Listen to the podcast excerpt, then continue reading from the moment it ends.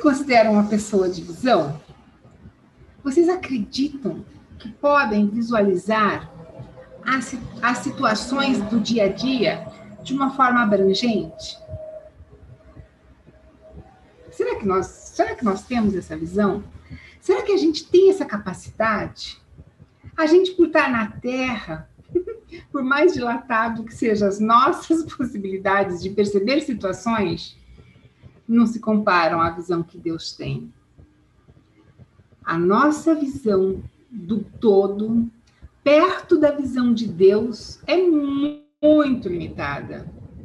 Os seres humanos, a gente pode, nós podemos visualizar uma pequena parte, um tiquinho de nada, de tudo que nos rodeia. Comparando isso por causa da nossa condição de inferioridade, porque comparado com os espíritos evoluídos e com o Criador, então, nem se fala. Jesus sendo um exemplo de espírito evoluído e, portanto, ele tem uma visão assim espetacular. Ele consegue ver tudo que rege. Ele consegue ver as leis que regem o universo. Enquanto a gente a gente vai chegar lá, eu acredito. A gente só consegue ver uma pequena parcela. Jesus não. Ele consegue visualizar tudo, tudo de forma perfeita, abrangente. E ele estava com a razão quando ele começou a prever que muitas coisas aconteceriam. Foi por isso que ele disse, por conhecer as leis, que ele disse que a cada um colherá os frutos de sua obra. Porque ele conhece e ele sabe que somos responsáveis pelo que fazemos. Afinal de contas, a gente planta à vontade, mas a colheita é obrigatória. Então, não tem como escapar. E a gente, na nossa visão muito, muito, muito das tacanhas, das restrita, quando a gente percebe muitas vezes um marido dedicado às voltas com uma esposa infiel e enferma, costumamos criticar essa, essa situação, sabe?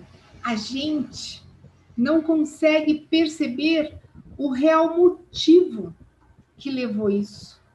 Se a gente tivesse condições de enxergar a gente veria que ali é um espírito resgatando a alma que outrora prostituiu ou levou à loucura. E quando a gente vê uma mãe que sacrifica horas da sua vida ao lado de um filho com problemas mentais e físicos, a gente pensa logo em injustiça. Nossa, como Deus é injusto, ela se dedica tanto, ela batalhou tanto.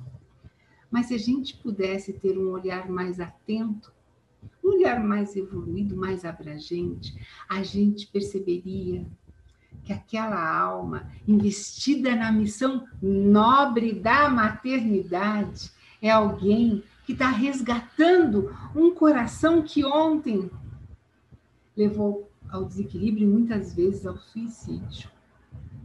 A nossa visão é muito míope diante da justiça. E aí a gente, tudo para a gente é injustiça.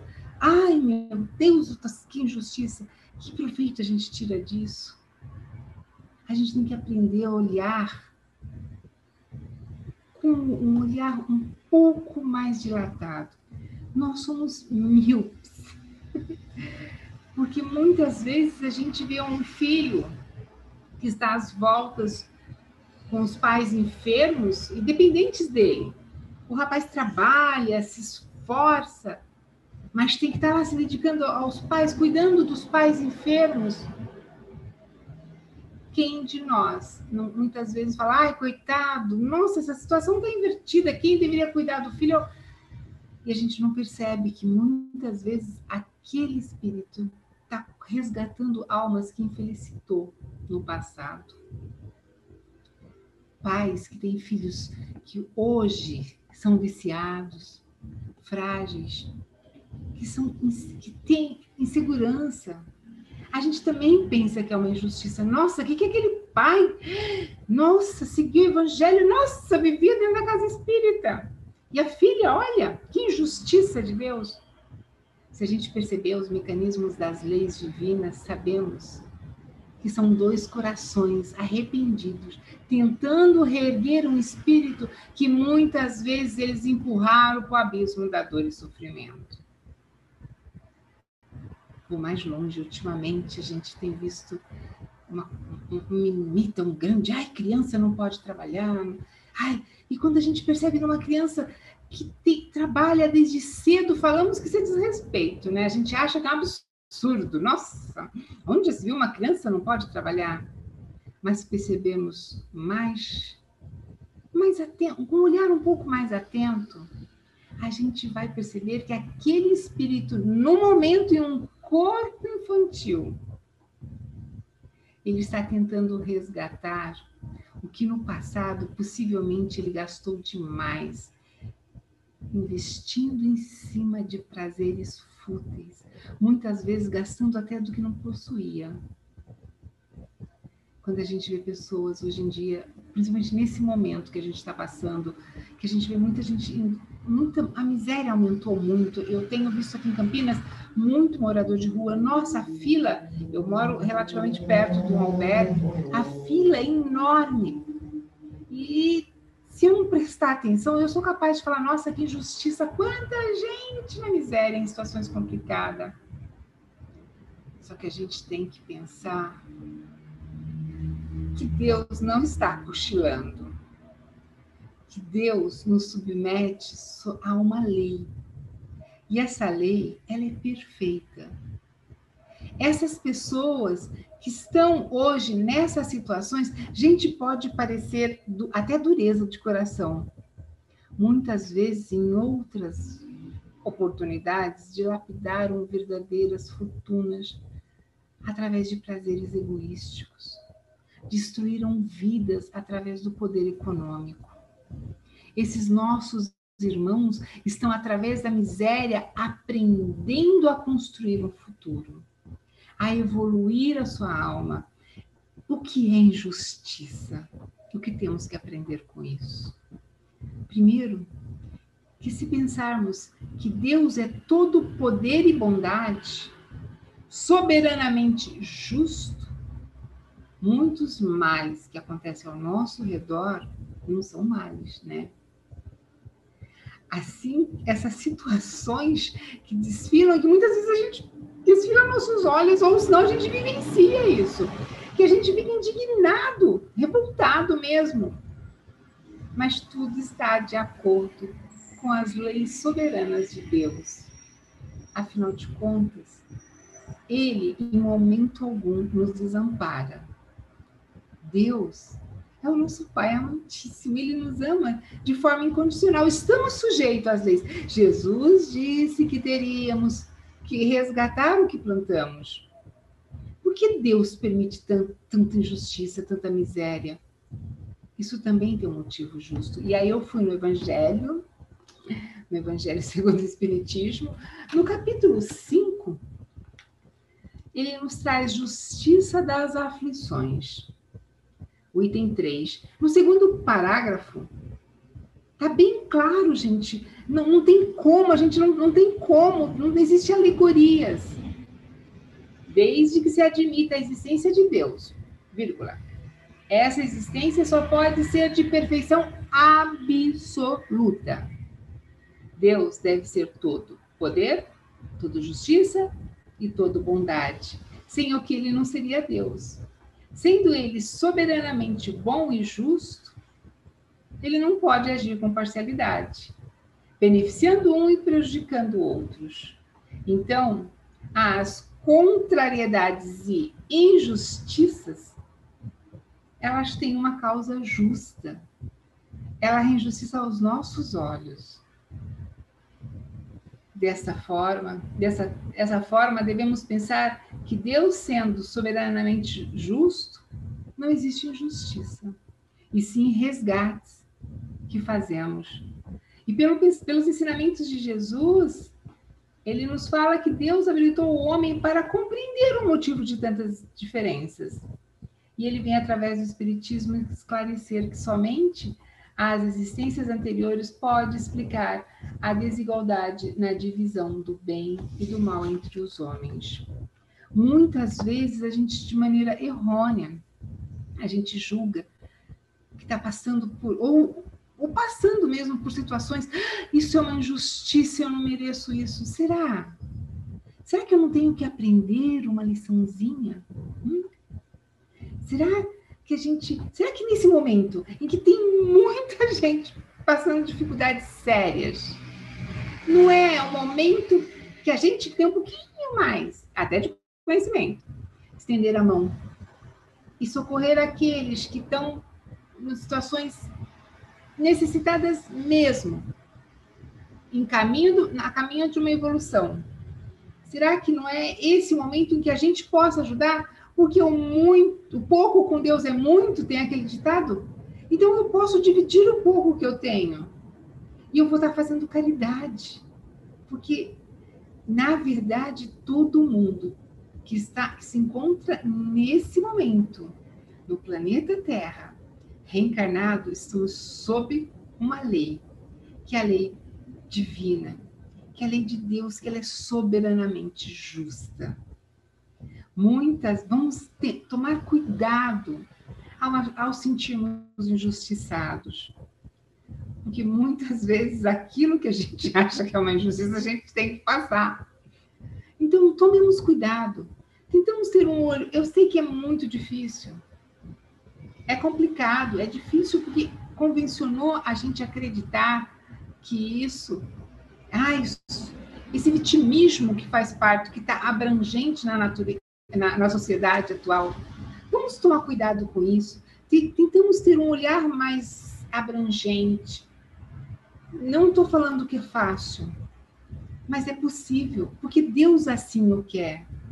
Se a gente hoje tem a graça de conhecer o Espiritismo, é um motivo a mais da gente poder com uma lente um pouco melhor e melhorar essa nossa miopia espiritual. Eu, eu encontrei um texto que nos falava sobre justamente justiça e injustiça, não era espírita, é um texto da, Igreja Católica, e eu achei interessante porque fala mais ou menos isso, só que eles têm um Deus meio que punitivo, mas para melhorar. E eu achei interessante porque se você pegar, pincelar algumas coisas, eles, na verdade, todas as religiões cristãs, todas as religiões que, le que levam o homem a melhorar, fala que muitas vezes, muita da, muitas das injustiças que a gente grita em alto e bom som que está sofrendo, nós provocamos. Será? Será que a gente não provocou? Será que se a gente souber sofrer isso, se a gente souber vivenciar essas dificuldades, essas aflições, a gente não vai estar ganhando mérito? Será que a gente não vai estar evoluindo mais? Do que se a gente se revoltar e de repente culpar a Deus por coisas que a gente provoca? Eu vou contar uma, história, uma pequena história que eu achei que eu muito, muito, muito interessante, que trouxe um esclarecimento de uma, uma atriz hollywoodiana, ela já morreu, na década de 30, e ela contou que uma vez ela estava toda feliz, que ela foi com o pai até um, até um circo, e quando ela estava na fila para comprar os ingressos para assistir o espetáculo, ela reparou que tinha uma família de oito pessoas, seis crianças e o pai e a mãe. Pelas vestimentas, isso é a descrição dela, pela vestimenta das crianças, ela percebeu que eles não tinham um poder aquisitivo tão alto, mas eles estavam tão felizes. Ela percebeu o carinho que aquela mãe tratava o pai, até o momento em que eles chegaram no guichê, na bilheteria, para comprar o ingresso. Chegando lá, ela não entendeu exatamente o que a, o que a moça falou, mas a moça, pelo que ela entendeu, eles não tinham dinheiro suficiente para os oito ingressos. Nisso, o pai dela tirou uma nota de 100, é, 20 francos e jogou no chão, tocou o ombro do, do, senhor e falou: Olha, o senhor perde, deixou cair isso. E entregou na mão do rapaz. O rapaz escorreu uma lágrima, pegou, aceitou. Dessa forma, ele pôde pagar. E eles voltaram para casa porque ela não pôde assistir com o pai dela. E aí o pai tentou explicar, pensando que ela fosse ficar revoltada. Que justiça! Eu também queria ver o circo. Mas pelo contrário, ela falou que, ela, que aquilo, aquela atitude que ela viu, ela criança ainda, foi uma coisa, foi um espetáculo muito maior do que se ela tivesse assistido o circo. E quando o pai veio justificar isso para ela, ela falou: não precisa, eu entendi o que o senhor quis dizer, a lição que o senhor quis me mostrar. Então, gente, quantas vezes a gente fica revoltada por, por coisas mínimas, por coisas que poderiam passar. Vamos pensar, vamos pensar com cuidado, porque, até aquele tombo que eu levei quarta-feira no dia da chuva, lá na Glicério, eu tinha que aprender a não andar de sandália aberta na chuva. Tudo que acontece está encadeado dentro da justiça divina. Machucou meu orgulho? Machucou. Mas eu aprendi. Vamos pensar. Tudo que a gente veio pensar que, ai meu Deus, isso é uma injustiça. Não, vamos prestar mais atenção. Vamos pôr uma, uma lente e tentar olhar, porque a gente vai tirar uma lição disso. É essa lição que Jesus quer. É isso que ele pede para que, os, para que a gente possa burilar o nosso espírito e evoluir. Nós viemos reencarnar com uma oportunidade única de evolução. Então vamos aproveitar. Gente, vamos agarrar assim com força essa oportunidade para a gente terminar essa encarnação melhor do que como começamos. E uma das formas é não nos revoltarmos com as contrariedades. Não. Tudo que está sob a lei de Deus é justo. Temos que aprender as nossas, com as nossas contrariedades. Então, no momento em que a gente for gritar, ai meu Deus, Deus não é justo, vamos pensar, vamos aprender isso. E à medida em que a gente for melhorando, a gente vai poder reencontrar aqueles que a gente tanto ama, num plano maior, através de uma evolução. Jesus nos espera, com certeza, espera cada um dos seus filhos que retorne melhores e mais evoluídos. Só depende da gente. Nós estamos matriculados nessa escola. Não vamos reclamar das provas mais difíceis que temos que passar. Não é, não é injusto. É necessário. Cada um de acordo com seu, com suas obras. Nunca vamos esquecer disso. A cada um conforme as suas obras. Se a gente tiver isso sempre em mente, com certeza a gente vai achar que somos menos injustiçados.